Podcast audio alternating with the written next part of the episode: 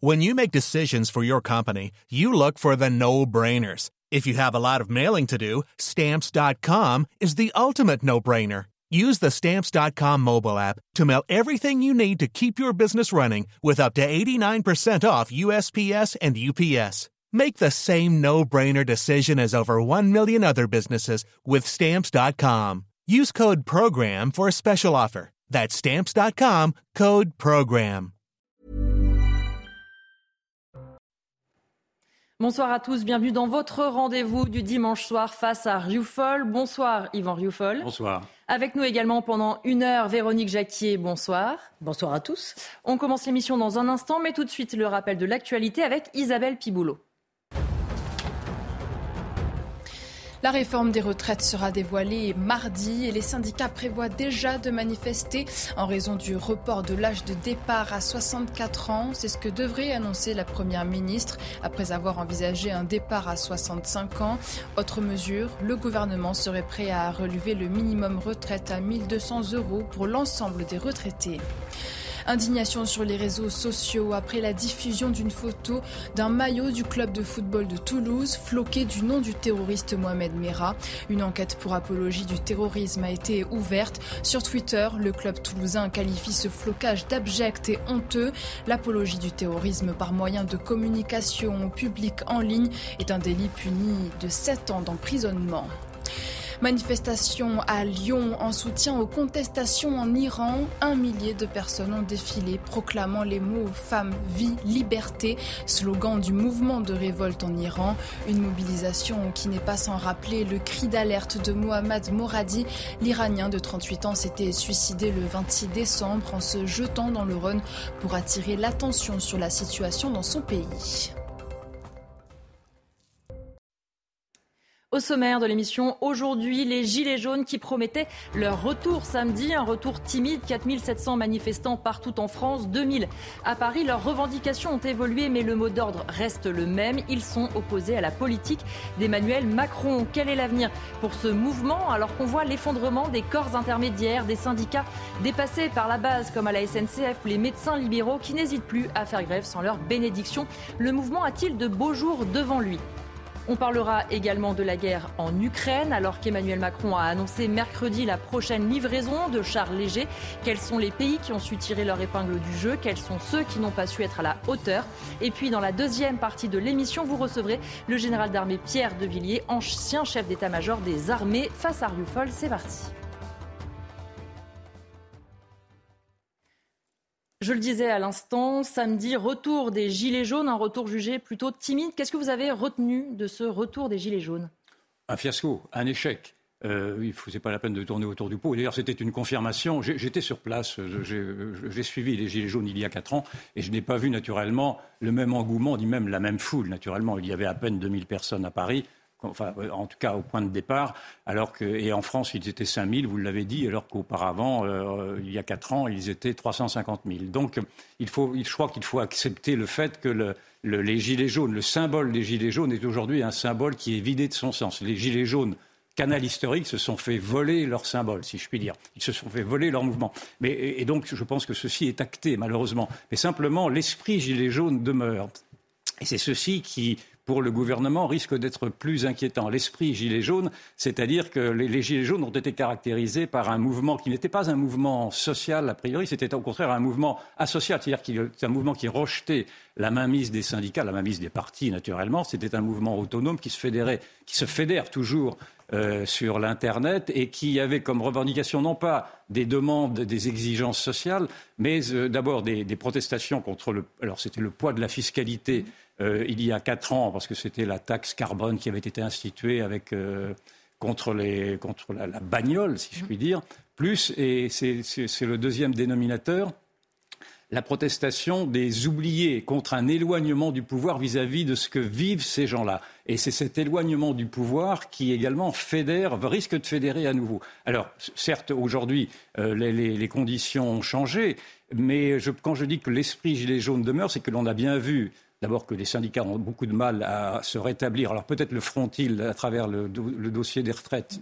on le verra, je ne le crois pas. Mais peut-être arriveront-ils à reprendre la main. Mais pour l'instant, ce que l'on a vu à travers les dernières manifestations, les derniers mouvements, le mouvement, par exemple, des contrôleurs, qui était un mouvement de coordination, ou le mouvement des médecins, qui était un mouvement également autonome, si je puis dire, que là encore, l'esprit gilet jaune dont je vous parlais est un esprit qui risque de s'amplifier et de faire jurisprudence notamment euh, à travers le symbole qui est représenté aujourd'hui par la condition euh, des boulangers. Et on voit que les boulangers, alors certes, ils ne protestent pas cette fois-ci contre une fiscalité, mais ils protestent contre des prix, effarants qui sont dus, là aussi, malgré tout, à des, incompétences, si je puis dire, de, l'État dirigeant. L'incompétence, d'abord, euh, pour n'avoir pas prévu d'entretenir le parc nucléaire, parce que la hausse des prix de l'énergie est due malgré tout à un effondrement, à un sabotage. J'ai déjà développé cette idée-là, je n'y reviens pas, du parc nucléaire. Elle est, due, elle est due aussi à une guerre en Ukraine dont les sanctions n'ont pas été pensées, et elle est due aussi à une politique énergétique européenne qui est absurde, puisqu'elle nous fait payer plus cher une électricité que l'on devrait pouvoir euh, établir à bas prix. Donc les ingrédients, les ingrédients sont là, et je, mettrai en garde le pouvoir s'il avait à se féliciter de l'échec apparent et incontestable de ces gilets jaunes-là. Car, en effet, la France est en effervescence. Il y a une colère que, que l'on voit partout. Et d'ailleurs, en fait, pour être tout à fait euh, précis, le président de la République lui-même reconnaît, euh, reconnaît ce, phénomène, puisqu'il a dit très récemment que plus personne ne retient aucune troupe. Et il a conseillé à ses ministres de se mettre du côté des gens. Et, donc, on voit bien que l'inquiétude est également au cœur du pouvoir. Simplement, il me semble que le, président de la République, même s'il dit vouloir être du côté des gens et même s'il dit ne pas vouloir céder à la division, à lui-même, de par, ses, positionnements euh, très, qui, qui, cherche en fait un petit peu à rentrer dans un manichéisme entre, entre les fréquentables et les infréquentables, entre les populistes et l'extrême droite, etc., va lui-même accélère, me semble-t-il, cette fracture qu'il dit vouloir combattre, d'autant que ces premiers actes de politique euh, également ne facilitent pas une unité. J'entends par là que le 1er janvier a été mis en place pardon, les zones à faible émission qui vont faire en sorte que les voitures polluantes, donc les voitures des classes populaires, seront interdites de certaines grandes agglomérations. Donc une fracture supplémentaire, une fracture territoriale supplémentaire. Et puis cette, euh, cette idée très saugrenue d'avoir supprimé le timbre rouge pour le remplacer par un e-timbre, c'est-à-dire un timbre euh, qui serait établi à travers, l'Internet et les réseaux, etc. Euh, d'ailleurs, je n'ai rien compris, je n'ai pas compris comment ça fonctionnerait. Peu importe, mais en tout cas, ce, nouveau timbre également euh, accentuera la fracture numérique, qui est également une fracture qui laisse qui laisse en plan une partie de la classe moyenne qui, elle, ou n'a pas accès à l'Internet ou ne sait pas s'en servir. Et je fais partie de ceux qui ne savent pas s'en servir, d'ailleurs. Donc euh, voilà, tout, tout, ce, tout, ce, tout ce, contexte me fait dire que le gouvernement, malgré tout, n'a pas à se réjouir, dans le fond, de, de, de ces, de ces éléments-là qui font apparaître que, plus, plus généralement, que toutes les, toutes les institutions s'effondrent et que la, la, révolution du réel, c'est-à-dire cette, euh, cette cette constatation qui, est obligée d'être faite par les dirigeants que leurs politiques ont échoué en un certain nombre de sujets, que cette révolution du réel va obliger à redescendre sur Terre et à, s'attaquer aux véritables problèmes. Véronique Jacquier, est-ce que vous partagez le constat que vous venez d'entendre, à la fois l'échec entre guillemets de ce mouvement, mais aussi beaucoup de mouvements différents qui montent et qui peuvent inquiéter le gouvernement? Alors la marque Gilet jaune est épuisée, c'est très clair, elle est usée, elle est épuisée. Euh, alors Hier, il n'y avait déjà pas beaucoup de monde euh, dans les rues, mais souvenez-vous, il y avait aussi seulement 700 personnes en novembre 2022 pour fêter les 4 ans du mouvement. Bon, alors voilà, c'est mort, disons les choses. Euh, c'est mort pourquoi? Il y a quand même un facteur dont on ne parle jamais, c'est que, comme le dit Yvan, euh, les Gilets jaunes canal historique se sont aussi épuisés économiquement, c'est-à-dire que la mobilisation, ça a un coût. Prendre sa voiture, venir à Paris, prendre le train, etc., prévoir ses week-ends. Voilà, donc on a des gens qui, qui ont laissé, pas leur santé, c'est un bien grand mot, mais enfin, voilà, ça leur a coûté euh, et des week-ends et de l'argent. Donc maintenant, ils disent on reste à la maison. Et pourquoi reste-t-il à la maison? Ben Parce que la réponse politique a été extrêmement faible et, disons-le, désespérante, puisqu'à l'époque, c'était 17 milliards d'euros. Alors évidemment, c'est énorme, 17 milliards d'euros, ce geste du gouvernement, mais à l'échelle des Gilets jaunes, à l'échelle des Français, parce que les Gilets jaunes, c'était pas non plus toute la France, à l'échelle des Gilets jaunes, c'était pas grand-chose parce qu'ils n'ont pas vu de changement dans leur quotidien. Et puis, euh, il y a eu aussi la Convention citoyenne sur le climat, euh, qui est née de la colère des Gilets jaunes. Chercher l'erreur. Qu'est-ce que ça vient faire là-dedans? C'était pas du tout ce que demandaient euh, a priori les Gilets jaunes. Et puis, troisième chose, on allait voir ce qu'on allait voir avec les cahiers de doléances. Il n'a jamais été tiré aucune leçon et aucune synthèse des fameux cahiers de doléances. Alors, moi, je me mets à la place des gens qui sont sortis dans la rue il y a quatre ans. Ils doivent se dire tout ça pour ça. Donc maintenant, ils restent à la maison. Mais cette colère, évidemment, est toujours prégnante. On avait à l'époque un foyer. Maintenant, on a plein de petits feux, plein de petits foyers. Les médecins libéraux, effectivement, euh, les boulangers, ce sont maintenant des colères catégorielles. Et ça, c'est beaucoup plus dangereux pour le gouvernement. Euh, d'autant que, euh, évidemment, la retraite, la, réforme des retraites qui arrive est explosive et que L'État demande là encore à tout un chacun de faire des efforts sur la retraite, la réforme des retraites, avec notamment la retraite à 64 ans, mais lui donne le sentiment depuis 4 ans de ne jamais faire d'efforts. Et c'est pour ça que la colère continue à couver, la désespérance continue à, couver. Alors, je ne pense pas euh, qu'il sortira pour autant une intense mobilisation de la réforme des retraites, parce que il y a par exemple la France insoumise qui compte mettre de l'huile sur le feu le 21 janvier prochain. Pour autant, on a vu que leur marche pour le pouvoir d'achat a fait un bide. Donc euh, le gouvernement, pour l'instant, est sur le qui-vive, mais il n'y a pas de, foyer qui prend. Le feu ne prend pas. Il n'y a pas d'incendie encore. Euh, cela dit, attention, parce que jusqu'à présent, il arrive toujours à atteindre les différents foyers euh, avec, avec la politique d'échec. mais là, on arrive à un moment euh, de la vie de la France, 3 000 milliards d'endettement, euh, les taux qui remontent, donc l'argent plus cher, le gouvernement qui vit largement au-dessus de ses moyens, on est un pays qui vit largement au-dessus de ses moyens, les Français ne savent pas ce que c'est qu'une véritable politique d'austérité, on n'en est pas encore là, loin de là, mais pour autant on, on a un gouvernement qui va dire, à chaque fois qu'on va avoir des revendications catégorielles, ah ben non là c'est plus possible, on peut plus payer. Là ça devient dangereux, parce que peut-être que les Français vont se dire, ça ne me convient pas parce que je suis touché dans mon quotidien et dans mon pouvoir d'achat. Vous parliez de révolution du réel. Euh, Yvan, est-ce que vous pouvez nous expliquer ce que ça représente pour vous, ce que ça veut dire?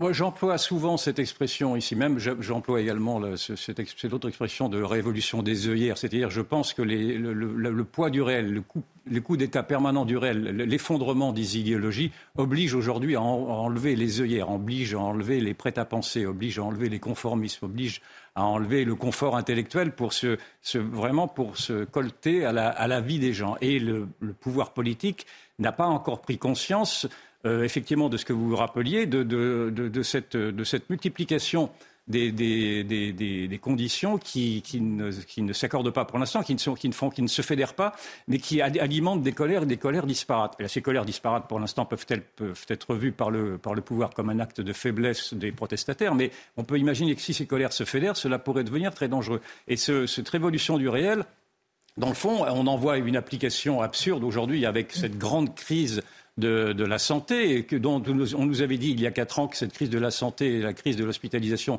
était due notamment à l'incivilité des non-vax, des non-vaccinés. Mhm. Rappelez-vous, on avait fait ce procès en incivisme des non-vaccinés. On se rend compte naturellement que ce procès était vain, que c'était, une, c'était un mensonge, c'était un, récit fictif, parce que maintenant les non-vaccinés euh, ne, portent plus préjudice à personne, n'ont jamais porté préjudice à personne, et que si l'hôpital s'effondre et si la santé s'effondre, c'est parce que précisément l'État, les, gouvernements successifs, et celui-ci aussi, n'a pas voulu regarder en face quels étaient les maux de de, la, santé publique en France. Je pourrais dire la même chose chose euh, du parc nucléaire, j'en ai parlé tout à l'heure, on pourrait dire la même chose de l'éducation, on pourrait dire la même chose d'un grand nombre de, grandes institutions qui s'effondrent précisément sous le poids du réel sous cette révolution du réel.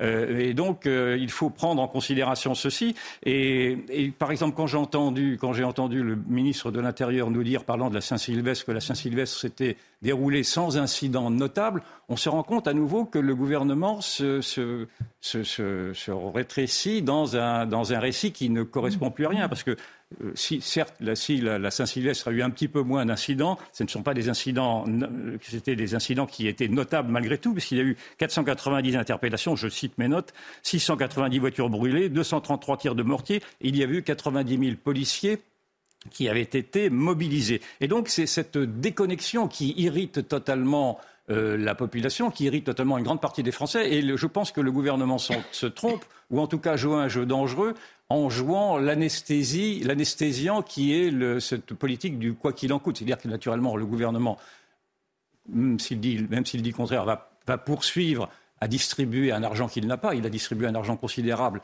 lors, dans sa gestion du Covid, qui, on y reviendra un jour, me paraît très critiquable dans la gestion du Covid elle-même et qui a suscité des dépenses euh, invraisemblables pour essayer de calmer en effet une colère. On voit bien que la tentation du président de la République lui-même, qui n'est pas celle du ministre de, l'économie, il y a une dissonance au sommet, et également de reconduire ce quoi qu'il en coûte pour essayer de calmer à nouveau ce jeu-là, mais on voit bien que c'est un jeu, absurde, c'est un jeu qui va nous coûter les yeux de la tête, naturellement, si je puis dire.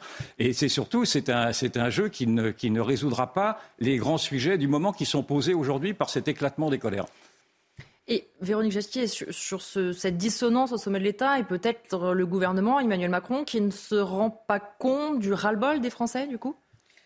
Je ne sais pas s'il se rend pas compte du ras-le-bol des Français. Toujours est-il qu'il est dans le déni. Le gouvernement est dans le déni. Mais surtout, il ne tire pas les leçons de ses erreurs. On le voit avec le gilet jaune. Pas de synthèse sur les cahiers de doléances.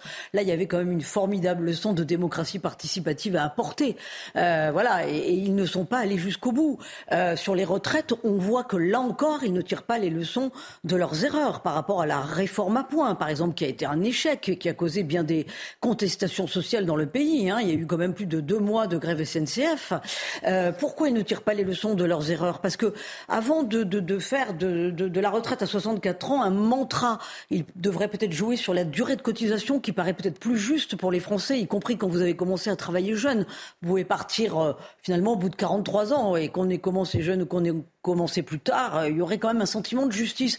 Et puis surtout, on balance là encore dans la vie des Français cette réforme des retraites alors que tout un chacun sait qu'on n'a pas encore ouvert le, chantier de l'employabilité des seniors et qu'il y en a seulement un sur trois qui travaille après 60 ans. Il y en a deux sur trois qui sont sur le carreau. Comment voulez-vous dire à ces gens-là, il faut que vous travaillez jusqu'à 60 ou 64 euh, ou 65 ans, alors qu'à partir de 60 ans, ils se tournent les pouces et qu'on ne leur propose rien, voire qu'on les met au rebut, évidemment, du travail à partir de 55. Euh, en soi, c'est un scandale et évidemment, euh, ça ne peut pas durer. Pour terminer sur ce thème, Yvan Ruffol. Je pense que pour l'instant, il y a une grande incertitude car en effet, la, société paraît euh, contradictoire dans ses, dans ses réactions. C'est-à-dire qu'il y a en effet une sourde colère, une volonté d'insurrectionnelle que, l'on voit, que l'on pressent, et il y a en même temps une résignation. Et tout le problème est de savoir si les Français vont persister à se résigner, dans le fond, à ne plus vouloir jouer le jeu, même pas le jeu de la protestation, ce qui est bien possible dans le fond, parce qu'on a bien vu avec quelle facilité il s'était plié aux exigences de l'État lors de la crise du Covid, sans même se rebeller contre les atteintes aux libertés. Ceci m'avait beaucoup, beaucoup choqué. Et, toute la grande interrogation est de savoir si les, Français vont ou se réveiller ou effectivement persister à accepter leur sort.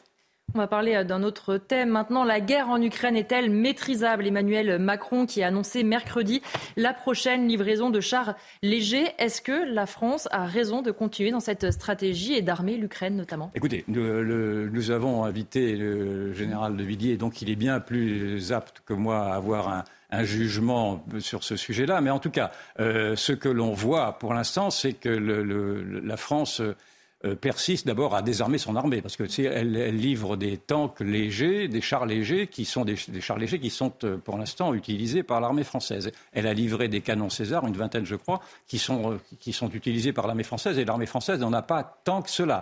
Alors, naturellement, on entend qu'il faut se solidariser des Ukrainiens. Faut-il se solidariser des Ukrainiens à ce point euh, d'avoir à, désarmer l'armée française, je ne sais pas. Moi, je ne suis, pas très convaincu. Et faut-il continuer à, armer ainsi euh, l'Ukraine face à la Russie, connaissant tous les torts de la Russie en alimentant une possible montée aux extrêmes? On ne cesse de parler de cette montée aux extrêmes, mais cette montée aux extrêmes, elle existe. C'est-à-dire qu'aujourd'hui, il n'y a pas simplement la France qui va livrer des armes, on a appris également ensuite que l'Allemagne allait le faire aussi, et, les États-Unis qui naturellement continuent, bien entendu.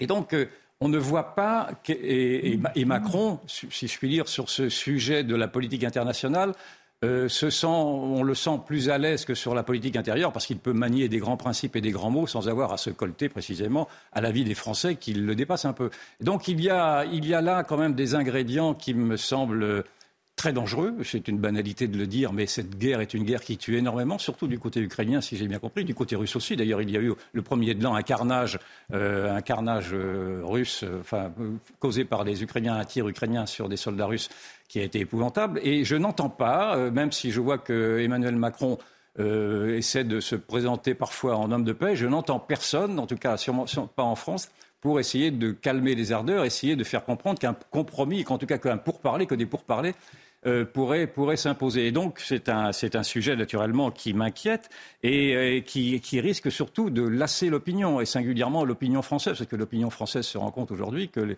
et on l'a abordé très récemment, que très, tout à l'heure, que les, les, les sanctions euh, contre la Russie, les sanctions économiques contre la Russie sont d'abord des sanctions économiques contre nous-mêmes. C'est-à-dire que si effectivement nous sommes aujourd'hui dans une économie de guerre, c'est que c'est une économie de guerre que nous avons voulu, qui a été faite au départ pour briser l'économie russe. Je ne suis pas sûr que l'économie russe soit brisée, mais je pense que l'économie française a pris un mauvais coup. Il s'est trompé de stratégie, le président de la République, qui au début d'ailleurs de cette guerre se présentait un peu en médiateur, quelqu'un qui a un peu plus euh, de hauteur. Finalement, quelques mois après, cette posture-là semble euh, être euh, un petit peu érodée. Oui, bien entendu, mais enfin, qui aurait pu dire que la guerre allait durer euh, si longtemps? En revanche, ce qui est sûr, c'est que les Américains pensent à la paix, mais ce sera leur paix et que l'Europe doit vraiment jouer un rôle et qu'il y a peut-être quelque chose à proposer, parce qu'on a quand même le sentiment que la Poutine est sacrement esselé. Cette image où il rentre dans l'église orthodoxe pour le Noël orthodoxe, où il est tout seul, veut dire quelque chose quand même. Donc c'est peut-être le moment de tenter quelque chose au niveau euh, européen euh, sur le plan diplomatique. Maintenant, moi, ce qui m'interpelle quand je vois Emmanuel Macron euh, proposer comme ça l'envoi de chars, c'est que j'aimerais bien qu'à un moment, il demande au Parlement ce qu'il en pense. Alors certes, constitutionnellement, la France n'est pas en guerre et ce n'est pas un théâtre d'opérations extérieures. Mais on va quand même, justement, ça fait des mois que ça dure. C'est engageant dans le sens où on fournit des armes à l'Ukraine. Moi, j'aimerais qu'il y ait un débat au Parlement et c'est une question que j'aimerais poser au général de Villiers. En quelques mots pour terminer, Yvan, quels sont les pays qui ont réussi euh, euh, à avoir une bonne stratégie, ceux qui s'en tirent moins bien?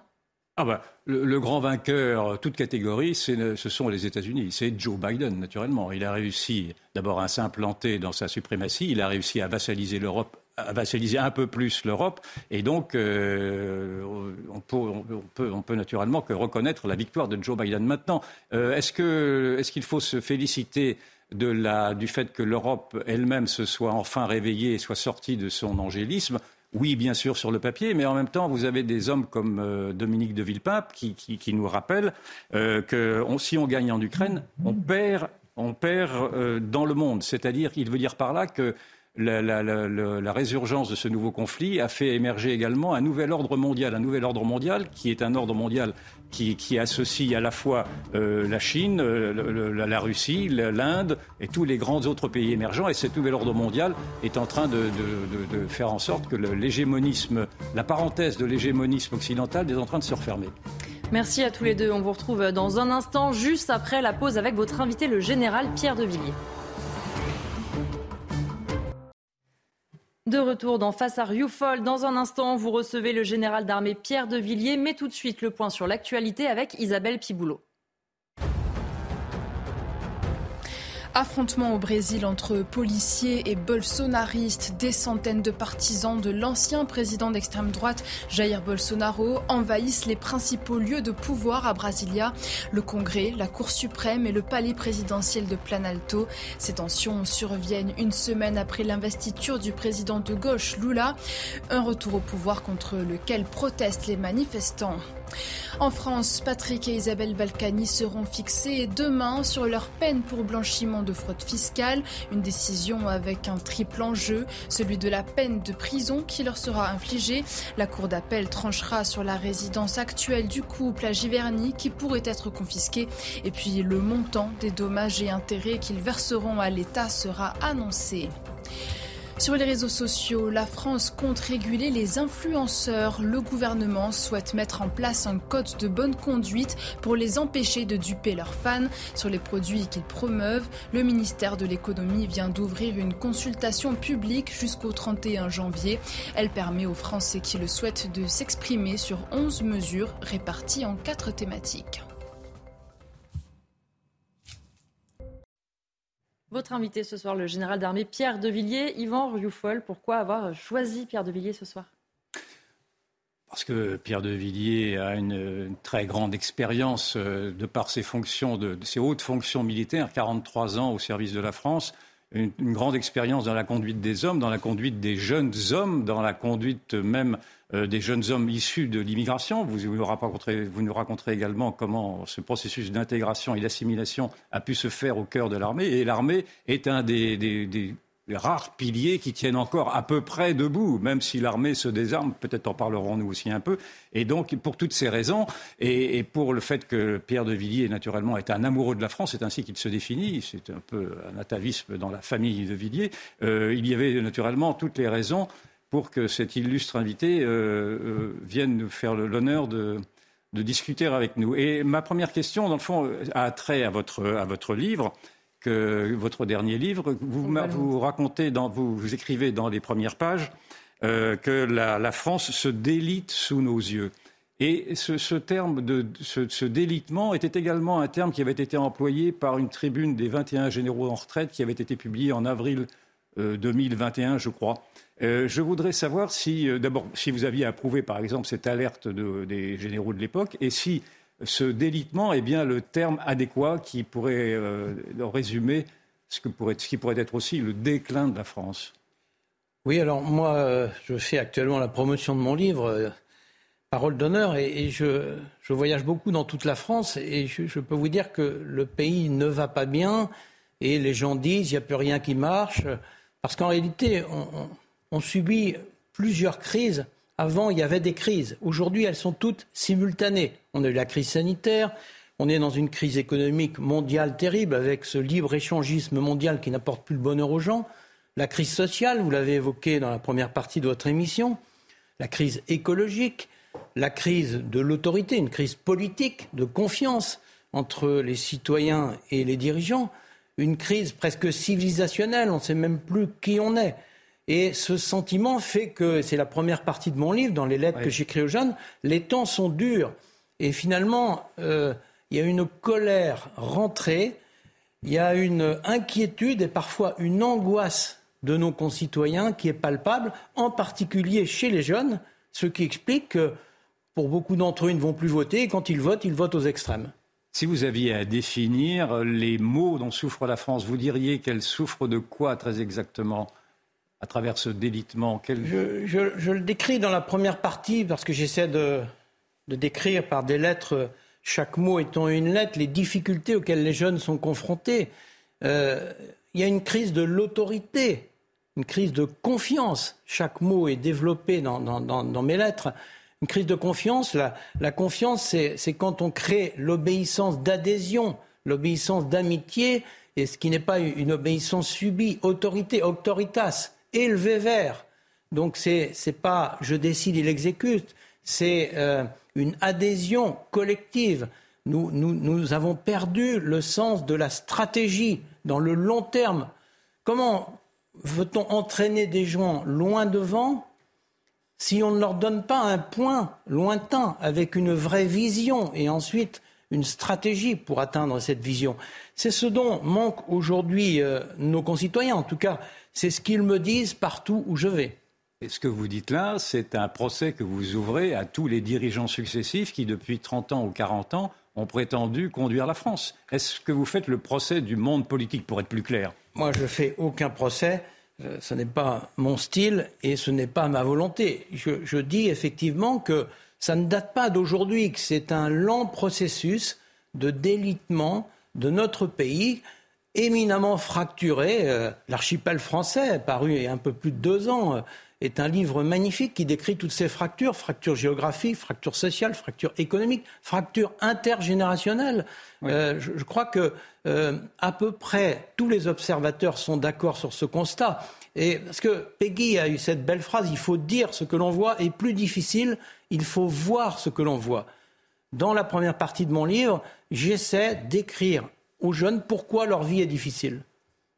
Et, d'ailleurs, vous donnez un message d'optimisme, on y reviendra. Mais j'insiste tout de même déjà sur cet aspect plus politique. Parce que dans le fond, ce que vous dites, ce que vous nous dites, c'est que les politiques, enfin c'est ce que je comprends en tout cas, c'est que les politiques ne sont pour l'instant pas à la hauteur. Et ce que je ne comprends pas bien dans votre position, c'est qu'on pourrait vous prêter vous-même une ambition politique. Vous donnez des conseils qui sont des conseils, dans le fond, à, à usage de politique. Et pourquoi euh, D'abord, est-ce que cette ambition politique vous habite? Est-ce qu'elle est cachée?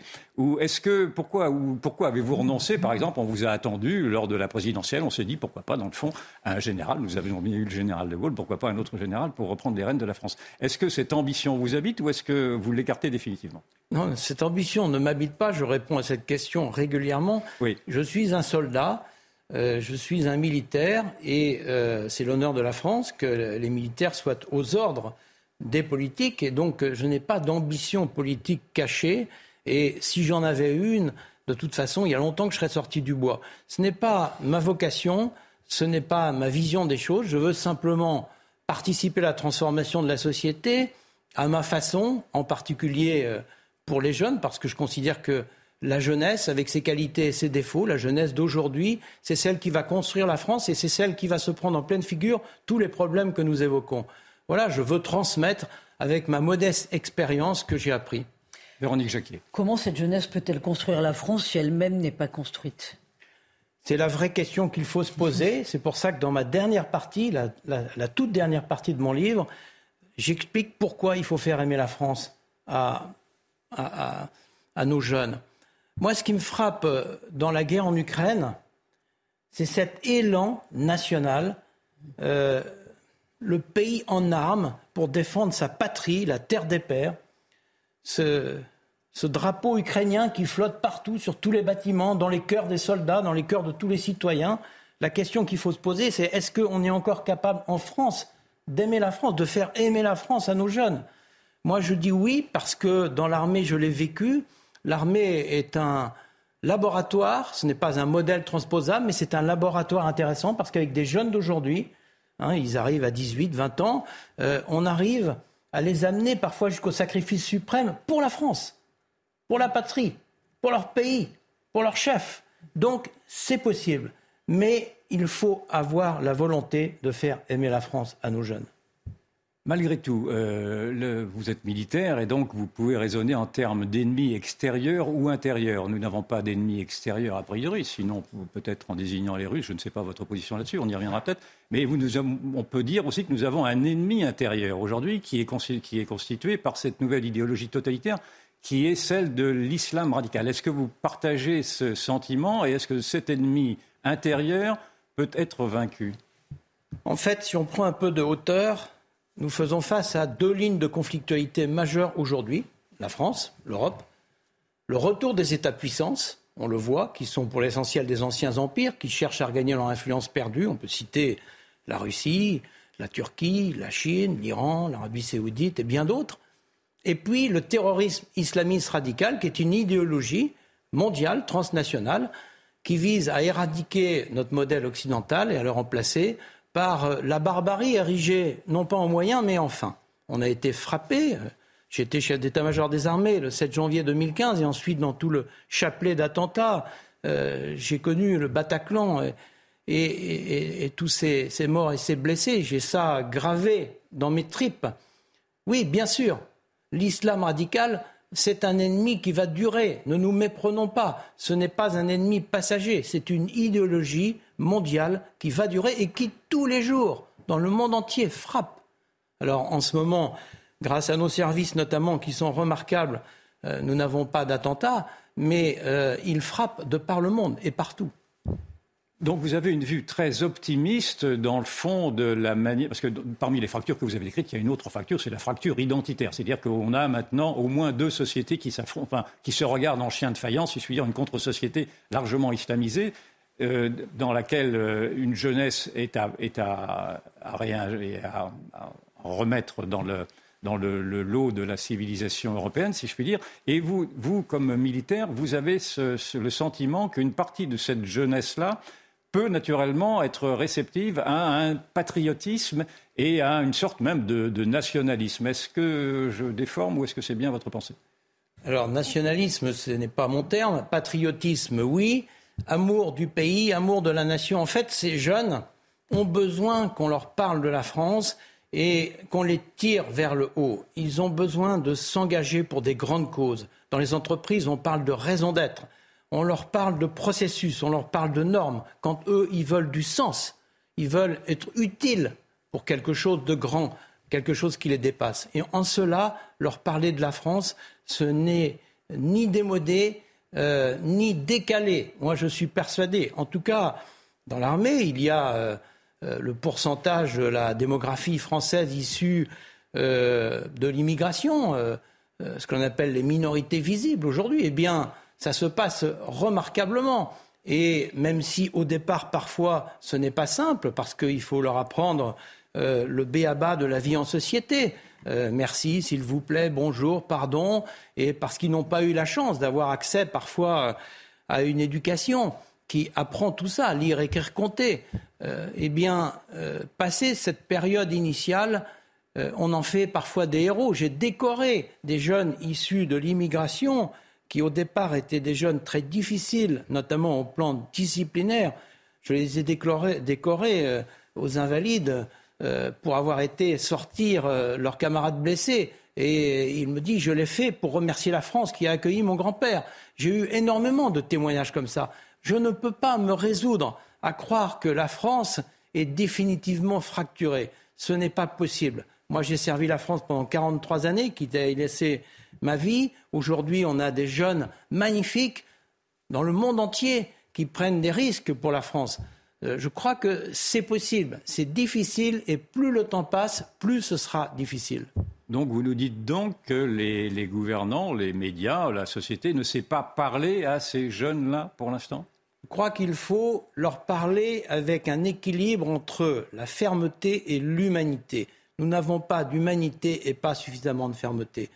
L'humanité, ça veut dire qu'il faut les aimer. Vous ne commencez pas à euh, entraîner quelqu'un pour une grande cause si vous ne les aimez pas. Et j'ai appris ça dans l'armée, c'est ça qui est fantastique, c'est que même celui le plus indiscipliné de la bande, on essaie de le raccrocher au collectif et euh, on essaie de le sortir de son indiscipline. Il faut les aimer. Et ensuite, on manque de fermeté. On dit des choses et on fait le contraire. Il n'y a plus de corrélation entre la parole et l'acte. Quand on dit quelque chose, il faut le faire. Regardez, dans l'armée, quelqu'un qui se prend 10 jours d'arrêt, il fait 10 jours d'arrêt. Voilà. Alors, euh, quand quelqu'un euh, fait euh, une bêtise dans la société, il passe devant la justice, on sait très bien que s'il a X mois, il aura X mois divisé par deux, et s'il se comporte correctement, ça sera encore diminué. Moi, je crois qu'il faut revenir à quelque chose de clair.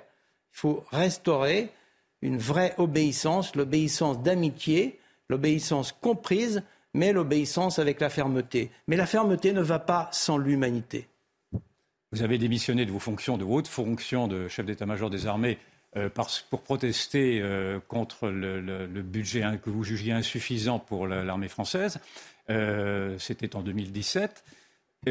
comment jugez-vous aujourd'hui la décision du, président de la République de fournir des canons César à l'Ukraine, nous en avons parlé tout à l'heure, et maintenant des, chars légers. Est-ce que vous approuvez cette décision ou est-ce que vous la trouvez dangereuse? Alors, euh, il y a deux questions en une dans votre question. Il y a la capacité de nos armées à protéger la France et les Français, et ensuite, il y a le soutien à l'armée ukrainienne. Je crois qu'elles euh, sont liées, évidemment. Si on prend le cas de, canon César, je crois qu'on en a livré une vingtaine, ce qui représente à peu près 20%, un peu plus, de notre capacité d'artillerie française. C'est énorme. Et ces 20 canons, on ne les a pas pour équiper nos soldats pour qu'ils puissent s'entraîner aujourd'hui. Sur les AMX 10 RC, donc les fameux chars légers dont on parle, je connais bien ce matériel puisque euh, j'étais instructeur là-dessus au début des années 80. J'attends de savoir combien, quand, pour qui, comment, etc.